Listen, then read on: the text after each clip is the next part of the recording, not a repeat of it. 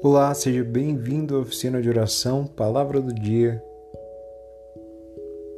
Vamos começar em nome do Pai, do Filho, do Espírito Santo. Amém.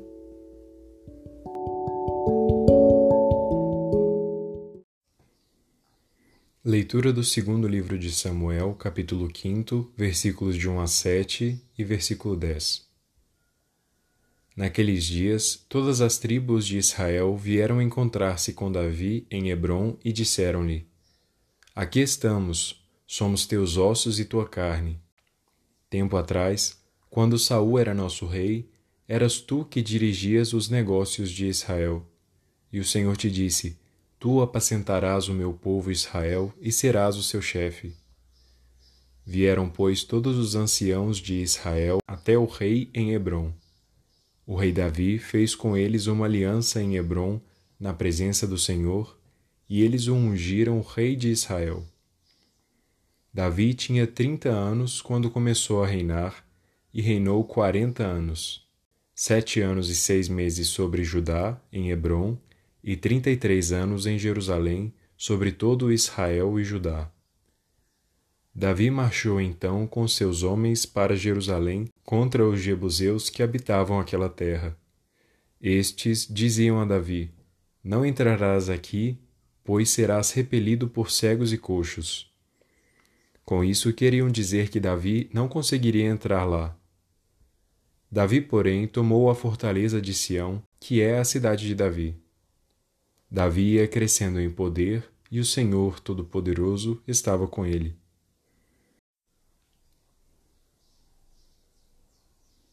Responsório, Salmo 88 Minha verdade e meu amor estarão sempre com ele. Outrora vós falastes em visões a vossos santos, coloquei uma coroa na cabeça de um rei, e do meio deste povo escolhi o meu eleito Encontrei e escolhi a Davi, meu servidor, e o ungi para ser rei com meu óleo consagrado. Estará sempre com ele minha mão onipotente, e meu braço poderoso há de ser a sua força. Minha verdade e meu amor estarão sempre sobre ele, sua força e seu poder por meu nome crescerão. Eu farei que ele estenda a sua mão por sobre os mares e a sua mão direita estenderei sobre os rios. Evangelho de Jesus Cristo segundo Marcos, capítulo 3, versículos de 22 a 30. Naquele tempo, os mestres da lei que tinham vindo de Jerusalém diziam que ele estava possuído por Beuzebu e que pelo príncipe dos demônios ele expulsava os demônios.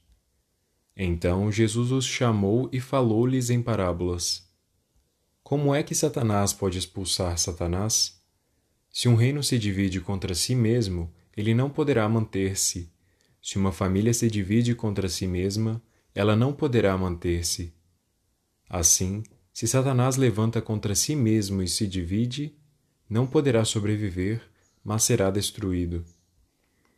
Ninguém pode entrar na casa de um homem forte para roubar seus bens sem antes o amarrar só depois poderá saquear sua casa. Em verdade vos digo: tudo será perdoado aos homens, tanto os pecados como qualquer blasfêmia que tiverem dito, mas quem blasfemar contra o Espírito Santo nunca será perdoado, mas será culpado de um pecado eterno. Jesus falou isso porque diziam: ele está possuído por um espírito mau.